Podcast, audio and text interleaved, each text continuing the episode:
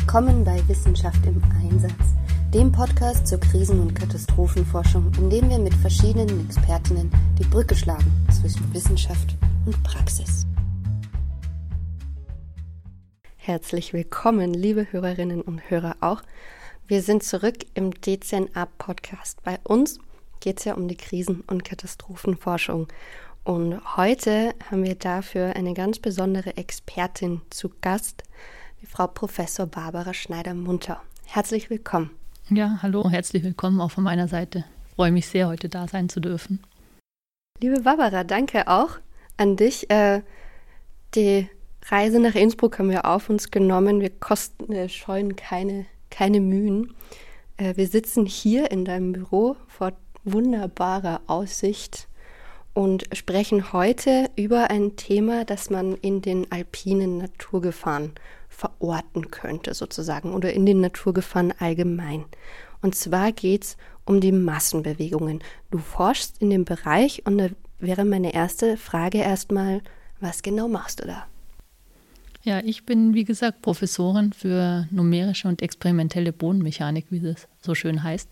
Und eins der Bereiche sind eben auch die Massenbewegungen. Es geht darum, Massenbewegungen festzustellen, zu messen, abzubilden und im Endeffekt dann auch nachzurechnen, um dann in dem Zweifelsfall auch Prognosen, auf, äh, äh, Prognosen machen zu können.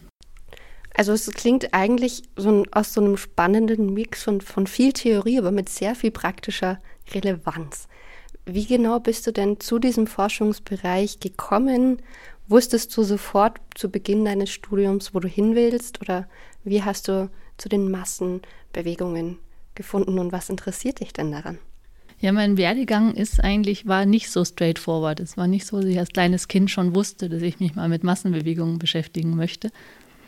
Ähm, ich hatte schon als während der Schulzeit viel Interesse an Mathematik und Naturwissenschaften. Das hat dann dazu geführt, dass eigentlich schon ziemlich schnell klar war, dass es ein Ingenieurstudiengang werden wird für mich. Und dann sind es die Bauingenieure geworden oder das Bauingenieurwesen geworden, weil die einfach so breit aufgestellt sind. Da kann man viele verschiedene Vertiefungsrichtungen wählen. Geotechnik ist es dann geworden im Endeffekt. Ich habe an der TU Darmstadt studiert, weil die ein sehr, sehr nettes Team hatten. Die waren schön, sehr freundlich immer, so Studenten und Studentinnen und hatten auch den höchsten Frauenanteil, was mich dann auch motiviert hat, genau in die Richtung zu gehen. Habe dann mein Studium abgeschlossen und nach dem Studium hat es mich zurück in die Berge gezogen und dann haben sich dann die ersten Themen mit den Massenbewegungen aufgetan. Am Anfang zu Steinschlagsimulationen geforscht, dann später zu Kriechhängen und bin dann einfach hängen geblieben, habe dann mein, meine Dissertation an der Universität Innsbruck angefangen und abgeschlossen.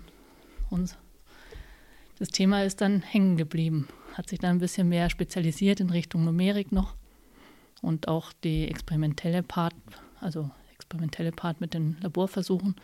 Aber das Thema, das große Thema ist geblieben. Das kann ich gut verstehen. Das klingt jetzt auch schon ganz spannend, finde ich.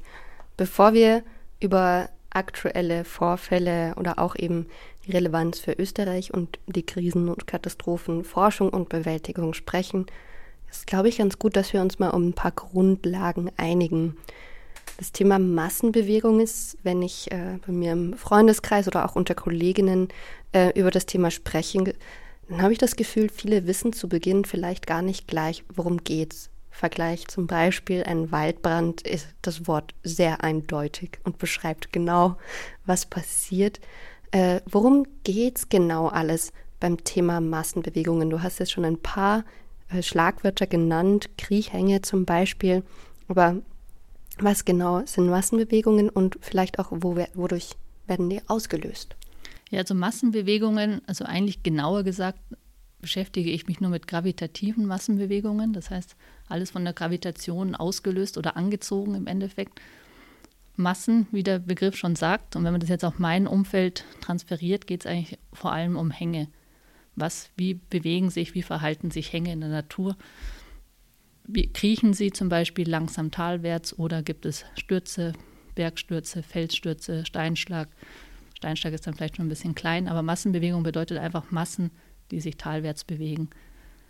Ausgelöst oder ja, ausgelöst werden sie vor allem durch, durch Niederschlag, durch Regen, durch das Wasser, was sich im Hang befindet im Endeffekt. Genau, aber viele von diesen Hängen sind auch, also gerade Kriechhänge befinden sich in so einem Kriechstadium und kriechen einfach vor sich hin, ohne dass die jetzt große Schaden anrichten würden oder sehr auffällig wären. Erst dann, wenn dann wirklich was Ungewöhnliches passiert, dann gibt es, achtet die Gesellschaft drauf, achtet, kommt die Forschung auch an zu forschen.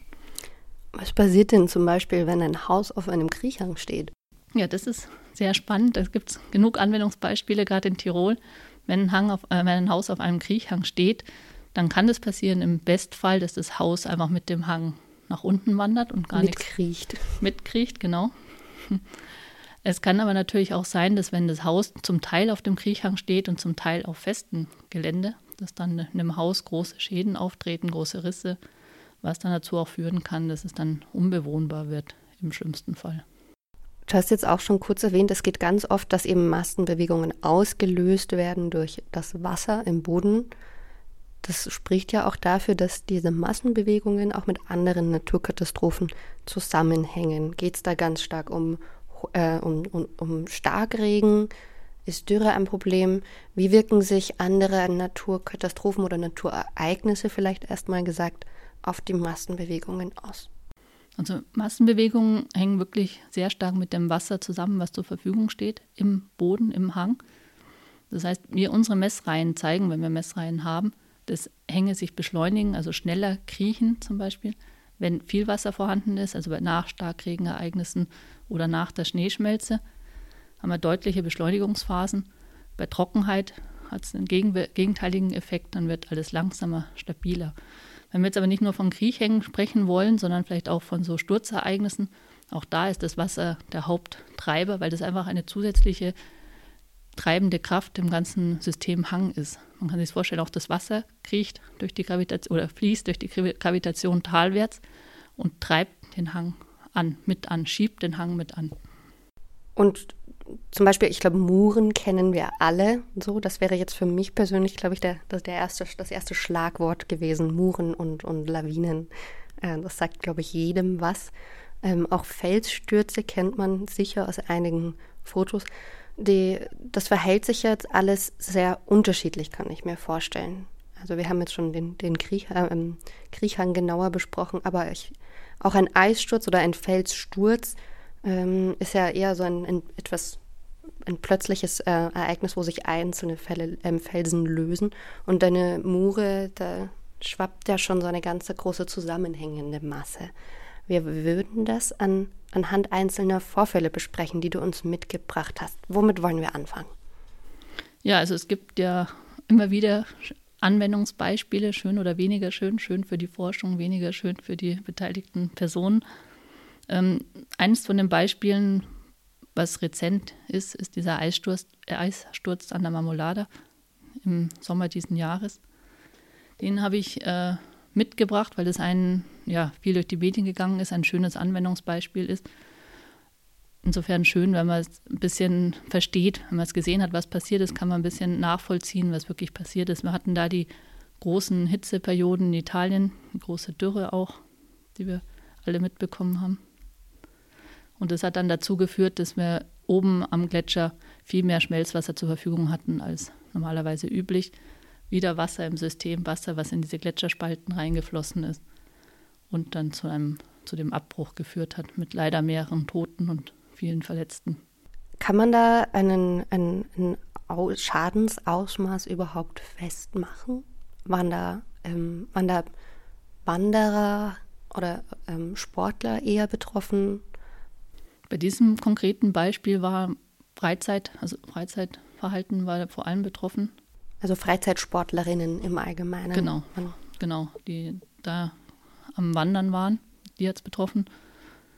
Zum Glück kann man auch sagen, auf der einen Seite, weil es keine Infrastruktur im Tal betroffen hat. Das hätte ja auch noch viel weiter runter gehen können oder größer abstürzen oder abbrechen können. Dann hätte es auch die Straßen erreichen können oder anderes Siedlungsgebiet. Und es klingt jetzt auch so, so, so blöd das jetzt klingt, als wäre das jetzt im Nachhinein auch so ein bisschen klar, warum das passiert ist. Wusste man das vorher schon? Kann man das überhaupt abschätzen? Wir haben vorhin das Stichwort Prognose auch schon kurz erwähnt. Das ist ein bisschen das Problem. Man könnte das abschätzen, wenn man hinschauen würde. Nur leider sind natürlich die Alpen so groß, dass wir nicht gleichzeitig überall hinschauen können. Be Bereiche kritischer Infrastruktur werden zum Beispiel durchgehend überwacht. Da würde man sowas kommen sehen, da würde man rechtzeitig Maßnahmen ergreifen können. Bereiche im hochalpinen Gelände können nicht alle mit den jetzigen Methoden noch nicht, möchte ich gerne sagen, noch nicht alle überwacht werden die ganze Zeit. Das macht ja durchaus Sinn, was, was ich vielleicht daran ganz spannend finde, eben äh, wenn man zum, zum Thema Lawinen übergeht, da ist es jetzt für, zumindest in Österreich schon so, dass eigentlich fast jeder oder dass eine, eine relativ breite Awareness in der Bevölkerung, vor allem bei den Freizeitsportlerinnen herrscht, die eben zu Lawinen sich begeben auf die eine oder andere Art und Weise. Also alle, die Skitouren gehen, kennen sich da ein bisschen drauf äh, mit aus. Es gibt ähm, es gibt vom, vom Alpenverein verschieden, also werden die Warnstufen ausgerufen, daran orientiert man sich. Es gibt eine, eine breite Schulung der Öffentlichkeit und auch ein breites Wissen der Öffentlichkeit. Wieso ist das, ist das bei Eisstürzen oder insgesamt bei Massenbewegungen anders? Das Ziel ist schon auch bei Massenbewegungen oder anderen Naturgefahren genau in den Bereich zu kommen, also auch die Bevölkerung mit an Bord zu holen, zu informieren, ein Bewusstsein zu schaffen. Ich glaube, das ist noch nicht so weit fortgeschritten wie bei Lawinen, weil es seltener vorkommt. Lawinen haben wir ja im Winter, ist ja jedem von uns konfrontiert. Jeder hat mal schon mal eine Lawine gesehen oder zumindest auch davon gelesen in den, in den Medien. Aber nicht jeder von uns, jeder von uns hat mal einen Eissturz miterlebt. Wäre das überhaupt möglich, dass man, dass man genau auf diese selbe Art und Weise für bestimmte Gebiete immer Warnstufen ausstellt? Ich stelle mir das unter Umständen komplizierter vor. Ich glaube auch, dass das äh, komplizierter ist, aber es ist auch, auch bei der Lawinenwarnung ist ja ein sehr großes, sehr großer Vorlauf gegeben. Also es gibt Experten, Expertinnen, die sich damit auskennen, die ins Feld gehen, die ja wirklich Schneeprofile graben. Also man muss dieses Wissen haben, um die Lawinenwarnstufen aussprechen zu können. Wenn man ähnlich viel Energie in andere Naturgefahren stecken würde, dann denke ich, wäre das schon möglich. Das stimmt auch wieder. Jetzt haben wir schon eben über den Eissturz gesprochen in Marmolada. Du hast uns noch ein Beispiel aus dem Jahr 2022 mitgebracht. Ja, auch ein weiteres aktuelles Beispiel. Ich glaube, zeitlich war das kurz danach, waren die Murenereignisse hier im Stubaital. Das heißt, da gab es viel Niederschlag in kurzer Zeit. Die, es gab große Murgänge, hat die Infrastruktur betroffen, hat einzelne Straßen verschüttet. Und auch hier gibt es eine vermisste Person, also immer noch vermisste Person die wahrscheinlich ziemlich sicher tot ist und Straßensperren, große Beeinträchtigung für die Bevölkerung.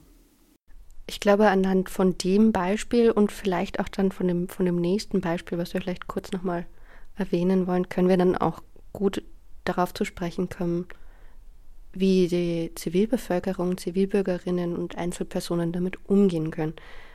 Im Stuberteil wieder die Frage, ähm, haben diese Muren auch Häuser und ähnliches mitgerissen oder war da auch sozusagen das Glück, dass es in erster Linie Freizeitsportlerinnen getroffen hat? Ja, da das Ereignis hat auch, also hat wirklich nur die Leute betroffen oder verletzt, die auf der Straße unterwegs waren. Also es hat die Infrastruktur erreicht. Die Infrastrukturstraße. Die Infrastrukturstraße erreicht, also wirklich auch bewohntes Gebiet. Es hat, ob es jetzt Häuser zerstört hat, also zerstört, soweit ich weiß, nicht, beschädigt denke ich schon, aber das. Das ist noch im Rahmen im Vergleich, wenn es ganz zerstört ist, würde ich sagen. Wenn wir, wenn wir jetzt noch den, den, das letzte Thema ansprechen, Felssturz, da gibt es auch immer wieder Vorfälle. Ja, da gibt es ja, immer wieder Vorfälle in Österreich an vielen Stellen. Was vielleicht ein bekanntes Beispiel ist, ist die Felber-Tauernstraße, die ja immer wieder gesperrt werden muss wegen solchen Felsstürzen. Da gibt es ja auch noch die Bilder, die vielleicht jeder, jede vor Augen hat, wo dann der Bus auf der einen Seite hinfährt und dann die Menschen ein Stück wandern müssen, um auf der anderen Seite wieder in den nächsten Buszubringer zu steigen. Auch die sind ja durch Wasser ausgelöst, durch Starkregen. Und Das fällt jetzt, äh, passiert nicht nur an der Felbermeier, äh, Felbertauernstraße, sondern auch bei anderen exponierteren Straßen. Also auch ins Ötztal hinter haben wir solche Ereignisse immer wieder. Du setzt dich aber in, deinem, in deiner Forschung mit, mit allen Massenbewegungen auseinander, oder? Oder gibt es da ein was, wo du, wo du besonders stark also, den Fokus legst? Ich beschäftige mich vor allem mit Hangstabilität. Also bei mir geht es darum zu untersuchen, wie stabil ist ein Hang. Und das hat dann aber alle, spiegelt ein bisschen alle Facetten wider. Das ist, fängt an vom Kriechhang, der dann als Kriechprozess geht, aber auch zu den schnelleren Prozessen, wobei es bei mir dann mehr um das Auslöseereignis an sich geht. Und nicht so um die Berechnung oder Modellierung einer Sturzbahn, sondern wann kommt oder warum kommt was runter. Was, was die, diese Instabilität auslöst. Genau, was löst die Instabilität aus? Kann man, wenn man jetzt zum Beispiel Felssturz, Eissturz, Muren vergleicht, kann man sagen, das ist schon alles gleich gefährlich? Oder gibt es da auch eine Art an Abstufung, wo man sagt, okay, Felssturz erreicht relativ selten so ein so und so ein Schadensausmaß etc., tritt seltener auf? Ich würde sagen, man kann da schon differenzieren zwischen einer Gefährlichkeit oder einem Schadensausmaß, indem man äh, von der Häufigkeit und von der Größe ausgeht. Also es gibt zum Beispiel, was sicher oft vorkommt, sind so kleine Steinschlag, kleinere Steinschlagereignisse. Die sind dann häufig, aber dafür kleiner. Große Felsstürze, wirklich große, wie dann auch hinten in, im Walsertal, kurz vor Weihnachten, wann das war. Das passiert seltener, hat aber dafür dann größere Ausmaße und größere Auswirkungen. Was dann wirklich gefährlich ist, hängt dann immer ab, was, was sich im Tal befindet. Ist da ein Haus, ist da eine Straße, ist da vielleicht eine Zugstrecke? Ja, das, das, das klingt, also ich sehe hier schon auf alle Fälle einen, einen ganz großen Faktor schon wieder, also bei den Naturgefahren. Naturgefahren sind vor allem dann gefährlich, wenn sie dem Menschen natürlich nahe kommen. Da vielleicht können wir auch kurz schon drüber sprechen, wie sind denn jetzt die, wie sind jetzt Einzelpersonen betroffen, gerade in Österreich? Warum ist es, warum ist das Thema Massenbewegung gerade für Österreich von Relevanz? Ich glaube, was ganz so auf der Hand liegt, ist der alpine Raum, dass Österreich einfach viele Berge hat, auf gut Deutsch gesagt, und dadurch auch sehr viel Hangrutsch, Massenbewegung an so einem Hang passieren kann, auftreten kann. Das ist für, für Österreich jetzt auch besonders spannend, weil die, weil die, die Siedlungen sehr oft am, am Hang sind. Sind Siedlungen auch betroffen? Ja, das ist genau das, was der Fall ist. Also Siedlungen sind betroffen und sind auch leider immer mehr betroffen. Durch den Bevölkerungsdruck wachsen die Wohngebiete und wachsen auch in Gegenden, die früher nicht besiedelt waren. Also wenn man sich alte Ortsbilder anschaut von vor 100, 200 Jahren, waren ganz klar irgendwelche Bereiche ausgelassen, wo man wusste, wo altes Wissen vorhanden war. Da ist die Mure schon immer runtergekommen oder da ist ein Lawinenstrich oder was auch immer. Leider wächst sich das jetzt aus. Also die Leute bauen dahin, weil sie hinbauen müssen, weil es nicht mehr genug Wohngebiete gibt. Müssen sie dorthin bauen oder ist es durchaus auch vielleicht so was, dass dieses Wissen verloren geht über die Zeit? Das ist das Nächste. Man sagt, so ein Wissen von so einer ja, von so einer Naturkatastrophe hält ungefähr zwei Generationen an. Also wenn die Großeltern einem noch davon erzählen, dann weiß man das noch, dann ist das irgendwie nachvollziehbar, präsent. Danach wird es sehr abstrakt. Man kennt dann zwar die Geschichten vielleicht von den Urgroßeltern oder Ururgroßeltern, aber es ist dann nicht mehr wirklich greifbar und dadurch wird dieses Bewusstsein, geht das Bewusstsein für die Gefahr verloren. Ist es denn aber unabhängig davon so, wenn du jetzt sagst, es gab eben in, in alten Siedlungen äh, Räume, die freigelassen wurden. Ist es so, dass jetzt statistisch gesehen Massenbewegungen auch immer wieder an denselben Orten auftreten? Äh, oder verteilt sich das dann schon auch so, dass, dass man das gar nicht so genau sagen kann vielleicht? Es ist ja bei Lawinen, ist es zum Beispiel ja sehr bekannt. Da gibt es diese Lawinenstriche, die immer wieder aktiv sind, jeden Winter eigentlich aktiv sind und es heißt dann auch ab und zu, auf die Lawine wird noch gewartet, danach können wir die Straße wieder freigeben. Das ist bei Massenbewegungen etwas ähnlich. Also es gibt Gebiete, die sind wirklich prädisponiert für Massenbewegungen. Es gibt Hänge, die sind schon bekannt für Steinschlag, für, auch für Feldschlag oder auch für Mur oder auch die Murereignisse. Das heißt, man kann schon gewisse Gebiete wirklich gesondert betrachten. Allerdings ändert sich das ja natürlich zurzeit alles ein bisschen schneller, als wir es gewohnt sind. Und dadurch kommen auch neue Regionen in Betracht, die wir vorher nicht so, betracht, nicht so berücksichtigt haben. Das klingt schon ein Thema an, worüber wir auch später nochmal ganz ausführlich sprechen werden, nämlich eben klimatische Veränderungen und deren Auswirkungen. Für die Relevanz in Österreich würde mich jetzt mal noch interessieren, was passiert denn überhaupt, wenn so ein Felssturz, eine Mure etc. stattfindet, wenn da was passiert? Da gibt es ja Einsatzorganisationen wie zum Beispiel die Bergrettung, die Feuerwehren etc., die, ähm, die diese Katastrophe dann bewältigen müssen. Wie wird denn, wie, wie funktioniert denn die Zusammenarbeit? Arbeit? Arbeitest du als, als Forscherin mit Einsatzorganisationen zusammen oder kriegst du Daten zum Beispiel von denen? Wie läuft das ab? Meistens nicht direkt, also meistens über Umwege. Ich freue mich sehr, wenn ich Daten bekomme, was dann im Nachgang von dem Ereignis dann hilfreich ist und auch wirklich oft passiert. Also die Daten werden dann oft zur Verfügung gestellt. Was für Daten wären das?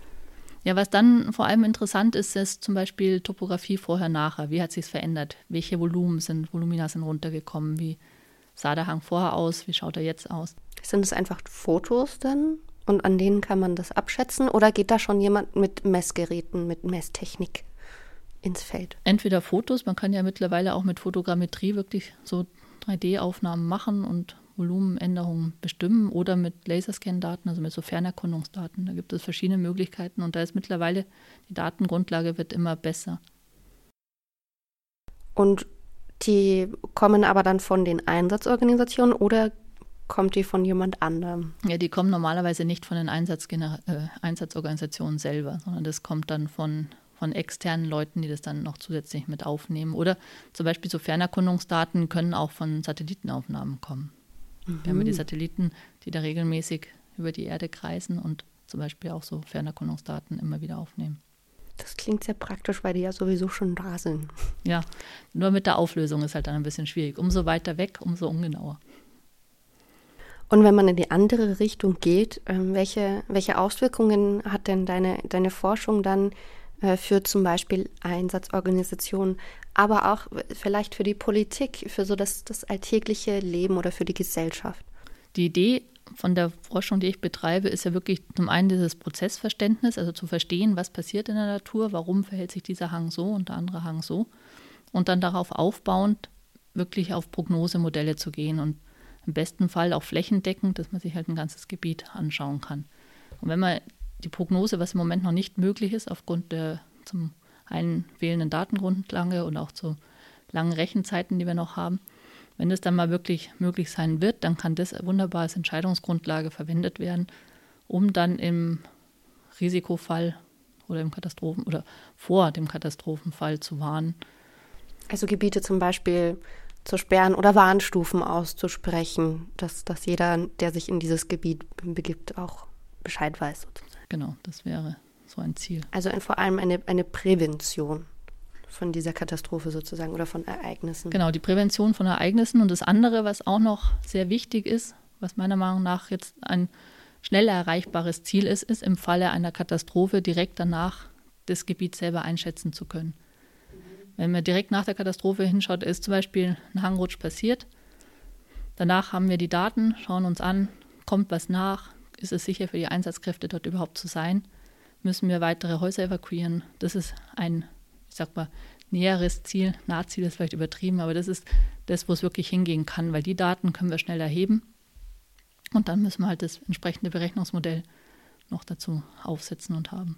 Mir kommt da jetzt eine, eine ganz neue Frage gerade in den Kopf. Wenn wir von Prävention sprechen, dann sprechen wir ja davon, ähm, Prävention im Sinne von Menschen warnen. Das Ereignis per se können wir nicht ändern, aber dass eine Katastrophe draus wird und Menschen sterben, das, das können wir ändern, indem wir Bescheid wissen, dass das kommt. Gibt es denn auch eine Möglichkeit, über zum Beispiel die Forstwirtschaft etc. Ähm, so einen Hangrutsch irgendwie zu vermeiden? Das ist durchaus möglich. Also dann sind wir wieder beim Thema Wasser. Unser Hauptantreiber ist das Wasser. Wenn wir es schaffen, dieses Wasser aus dem Hang rauszubringen, dann ist schon ganz viel gewonnen. Und rausbringen heißt zum Beispiel auch über Bewuchs zu binden, sodass wir diese Strömung gar nicht zulassen. Das funktioniert bei flachgründigen Rutschungen sehr, sehr gut, bei tiefgründigen, wenn es dann 20, 30, 40 Meter tief ist, dann bringt der Bewuchs nicht mehr sehr viel. Das klingt logisch, ja. Aber gut zu wissen, dass man da durchaus auch was, was machen kann. Du hast jetzt eben schon dein Forschungsfeld durchaus äh, ausführlich besprochen. Es wäre vielleicht jetzt auch noch mal ganz spannend zu sehen, was macht denn sozusagen das ganze Institut hier und was, was machst du mit deinen, deinen Kolleginnen an der Uni Innsbruck? Was macht die Uni Innsbruck auf diesem Gebiet als, als Forschungsstandpunkt interessant? Also ich, meiner Meinung nach ist das Interessanteste, was die Uni Innsbruck in, die, in der Hinsicht zu bieten hat, diese Innsbruck Doctoral School. Das ist ein Doktoratsprogramm, wo, in dem alle PhDs zusammengefasst werden, die zum Thema Naturgefahren forschen. Das heißt auch Natural Hazards in Mountain Regions. Und da haben wir alle PhD-Themen da gebündelt, die tauschen sich aus, können zusammenarbeiten, arbeiten auch zusammen. Das ist ein sehr fruchtbares Feld. Und da gibt es neben den Massenbewegungen auch noch andere, da gibt es auch Menschen, die sich mit Hochwasser beschäftigen, mit Sturzfluten, mit fluviatilen Prozessen, mit auch, aber auch mit der Klimaerwärmung und der Auswirkungen auf, auf Städt, Stadtgebiete zum Beispiel. Da würde mich jetzt direkt interessieren, hm, wir haben jetzt schon äh, drüber gesprochen, auch, dass die Massenbewegungen eigentlich immer auch mit anderen Naturereignissen, Wetterphänomenen etc. zusammenhängen. Wie ist denn die Zusammenarbeit in der Forschung zu anderen Forschungsschwerpunkten, eben zum Beispiel zu anderen Naturgefahren oder eben zu Meteorologen? Ja, also es gibt, also in diesem, in dieser Doctoral School sind alle Fachbereiche vertreten, also auch von der Geografie, Geologie und so weiter. Also die sind da alle, tragen dazu bei. Und was es in Innsbruck auch noch gibt, ist dieser Forschungsschwerpunkt Alpiner Raum. Das ist auch eine Besonderheit von der Universität Innsbruck. In dem sind alle, angefangen von der Biologie zum Beispiel, auch die alpine Biologie bis zu uns, die dann für die technischen Maßnahmen am Berg zuständig sind, sind da auch alle gebündelt und dieser Austausch zwischen den einzelnen Forschungsrichtungen wird da wirklich gefördert. Wäre das auch was, was, was du mit Zukunftsrelevanz siehst, dass man, dass man mehr interdisziplinär zusammenarbeitet? Das halte ich für sehr, sehr wichtig. Interdisziplinäre Zusammenarbeit ist eins der der ja, meiner Meinung nach Hauptanliegen der nächsten Jahre, dass man wirklich zusammenarbeitet und auch lernt, zusammenzuarbeiten und nicht nebeneinander her forscht, sondern wirklich zusammen forscht. Weil nur gemeinsam sind so Fragen zu lösen, die dann auf der einen Seite die Ingenieurwissenschaften betreffen, auf der anderen Seite aber auch die Geologie, Geografie. Da sind wir dann schon so ein bisschen in die Zukunft direkt rein, reingerutscht. Wir haben eine, eine Krise vor uns, eine Katastrophe, die auch schon begonnen hat, die natürlich auch die Naturgefahren ganz stark beeinflussen. Und zwar ist es natürlich die Klimakrise, die eh in aller Munde ist. Welche Entwicklungen siehst du denn gerade im Forschungsbereich? Du hast jetzt eben schon die Interdisziplinarität angesprochen. Äh, das, das ist ja unabhängig, aber vielleicht auch von der Klimakrise eine gute Entwicklung. Aber wie ähm, geht man denn konkret in der Forschung auf die Klimakrise ein. Einmal vielleicht eben, was, wie, wie erforscht man die Klimakrise? Ist das ein Thema? Und dann eben im, im Nachhinein, wie, wie stellt man sich der entgegen? Ich bin mir sicher, dass die Klimakrise erforscht wird. Jetzt nicht bei uns, aber die Meteorologie wird sich da ziemlich sicher stark damit beschäftigen. Wir persönlich gehen mehr mit den, wir müssen mehr mit den Auswirkungen der Klimakrise umgehen lernen oder die mit berücksichtigen in unseren Modellierungen. Das heißt, die Meteorologen schauen, was passiert und, und ihr habt dann den Salat sozusagen. Und was, was siehst du persönlich für Auswirkungen? Also was ich persönlich sehe und wahrnehme jetzt in der Natur, im wirklichen Leben, sind äh, diese, diese Ungleichverteilung vom Niederschlag. Dass man jetzt Zeiten hat, in denen es dann extrem trocken ist und dann Zeiten hat, bei denen dann viel mehr Niederschlag fällt als normalerweise üblich. Und das hat natürlich große Auswirkungen. Das ist genau das, was jetzt auch ganz aktuell in Italien wieder passiert ist. Im Sommer hat man noch diese große Dürre. Jetzt haben wir die Überschwemmungen in Ancona. Also das Wasser geht nicht verloren, das Wasser auf der Erde bleibt vorhanden, aber es kommt halt anders runter. Es es früher der Fall war. Und das ist natürlich, sind wir immer noch beim Thema Wasser, natürlich, nachdem das unser Hauptantreiber ist bei den Massenbewegungen, das ist natürlich ein großer zusätzlicher Faktor, den wir berücksichtigen müssen. Wenn wir jetzt mehr Wasser haben oder anders verteiltes Wasser, was bedeutet das für unsere Hänge? Sehr wahrscheinlich werden wir in Zukunft mehr Massenbewegungen haben, als wir jetzt haben. Wie glaubst du, müsste man denn jetzt damit umgehen? Jetzt könnt ihr als Forscher ja eben nicht, nicht unbedingt direkt, oder jetzt gerade vor allem du, nicht direkt sagen, wir setzen jetzt äh, diese, dieser Häufung von Ereignissen das und das entgegen. Das wäre dann die, die wären dann die Forstwirtschaftlerinnen, die, ähm, die sich damit auseinandersetzen. Aber was glaubst du denn, was, äh, wie, wie kann man überhaupt umgehen damit? Ich glaube, was wichtig ist, ist die ähm, Gebiete zu erkennen, die zukünftig mehr Gefahr bergen werden. Wenn man das weiß, wo die Gefahr lauert, dann kann man die auch umgehen. Und das betrifft jetzt in unserem, ja, in unserem Alltag betrifft es zum einen den Siedlungsraum wirklich, welche Häuser liegen ungünstig, betrifft aber auch kritische Infrastruktur, hochalpine Infrastruktur. Was passiert mit, weiß nicht, Stauseen, Straßen, exponierten Straßen?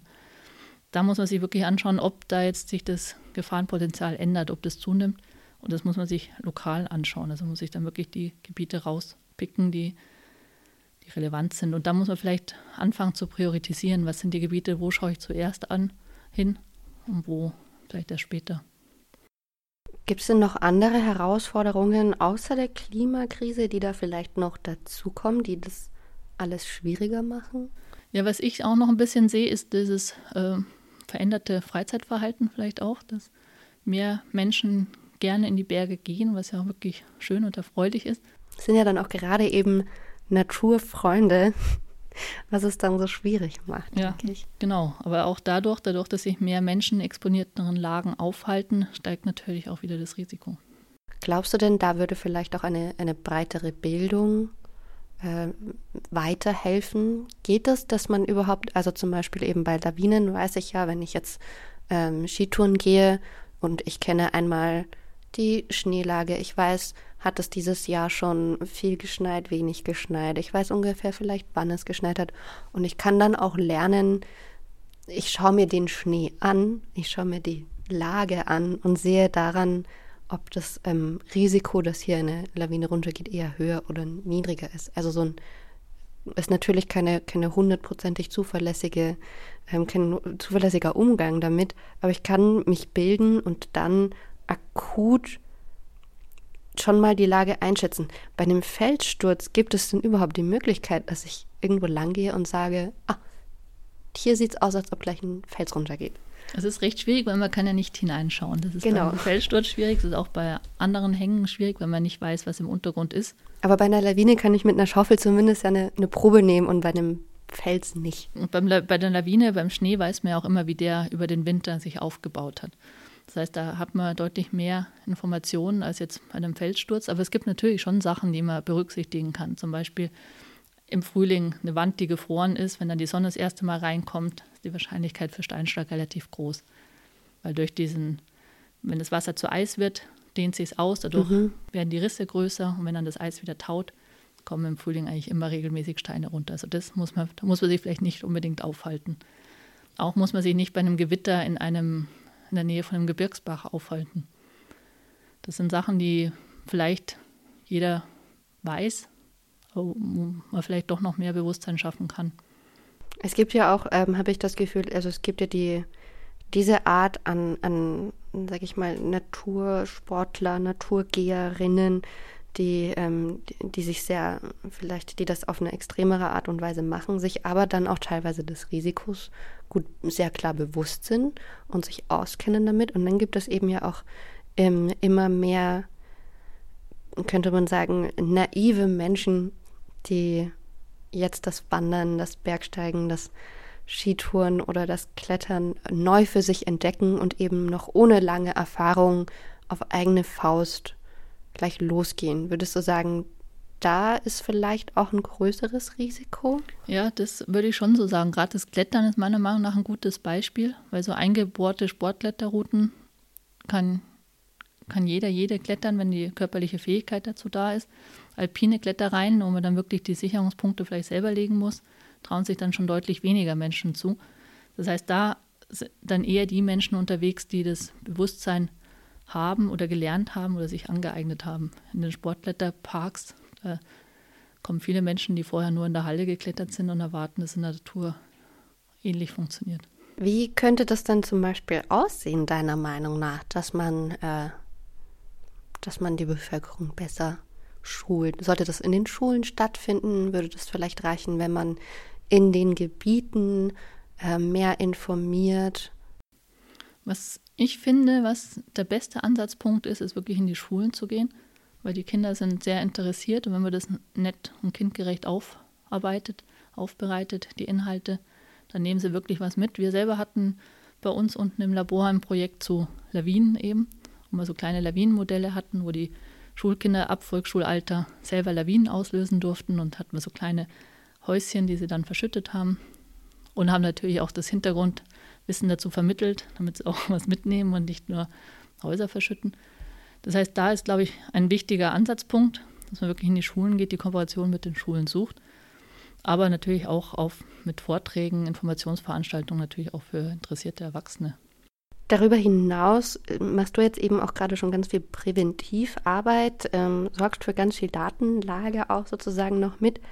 Äh, wo siehst du denn wie können wir denn neue Technologien und neue Entwicklungen auch ausnützen für die Forschung im Bereich der Massenbewegungen? Du hast jetzt eben gerade schon ähm, neue Möglichkeiten in der, in der Bildanalyse genannt. Was gibt es dann noch? Wie, wie, geht, wie werden neue Technologien eingesetzt? Oder wo siehst du Potenzial? Das ist genau das immer wieder beim Thema Interdisziplinarität. Also es braucht auf der einen Seite dann die, die Endverarbeiter, wo ich mich dann eher dazu zähle, wo man dann die Daten bekommt und dann daraus sich die Hangstabilität anschaut zum Beispiel. Aber es braucht auf der anderen Seite natürlich auch die ganzen Leute, die Daten aufnehmen und gewissen und ausreichend oder genau so aufbereiten, dass man dann weiter damit arbeiten kann. Es gibt natürlich die, die im Feld äh, sich den Boden anschauen müssen oder die Kenntnisse haben müssen, was da jetzt, was ist da jetzt vorhanden. Haben wir irgendwas sehr Weiches, Toniges oder eher was Sandiges oder ein Fels weil das muss von, von extern kommen. Und wenn man da gut zusammenarbeitet, dann kann man wirklich neuen Output und einen Gewinn für die Gesellschaft generieren. Also einmal mehr Interdisziplinarität und dass eben diese, diese technologischen Entwicklungen auch irgendjemand ja sich dann mit denen auch wieder auskennen muss, ne?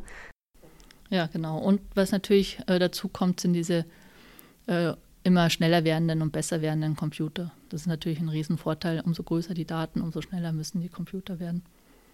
Siehst du dann diese, diese Forschungsarbeit äh, vielleicht in, in, in Form von Projekten als sinnvoll an? Das, weil gerade in Projekten hat man ja dann oft verschiedene Projektpartner, die, die dann alle eine unterschiedliche Expertise mitbringen. Oder gibt es für dich sogar eine Möglichkeit, wo du sagst, boah, das würde mir noch besser gefallen? Also ich finde die, also was mir Projekt, ich finde Projektarbeit sehr gut. Wenn man es äh, universitäre Projektarbeit betrachtet, braucht es ja immer einen Geldgeber für ein Projekt. Was da manchmal ein bisschen schade ist, dass diese Laufzeiten zu kurz sind, weil ich muss ja, wenn ich ein Projekt habe, muss ich auf dem Projekt jemanden anstellen. Ich muss denen ja auch eine Perspektive bieten, also ich kann nicht jedes halbe Jahr ein Neues anstellen. Die Leute, die an der Uni bleiben wollen, wollen promovieren. Das heißt, eigentlich sind so drei Jahresprojekte sinnvolle Größenordnung. Und ich denke auch unabhängig davon, ob man jetzt promovieren möchte oder nicht, ähm, ist es ja auch Jobsicherheit, macht ja auch einen Job wieder attraktiv. Genau, und das attraktive Arbeitsstellen ist genau das, was im Moment ja gefragt ist, was die Arbeitnehmer anfragen, nachfragen. Wie sieht es denn aus mit den Nachwuchswissenschaftlerinnen? Äh, wie funktioniert das bei euch? Du hast jetzt schon von der Doctoral School ge gesprochen. Äh, wie können denn jetzt Studentinnen und Studenten zum Thema Massenbewegungen finden?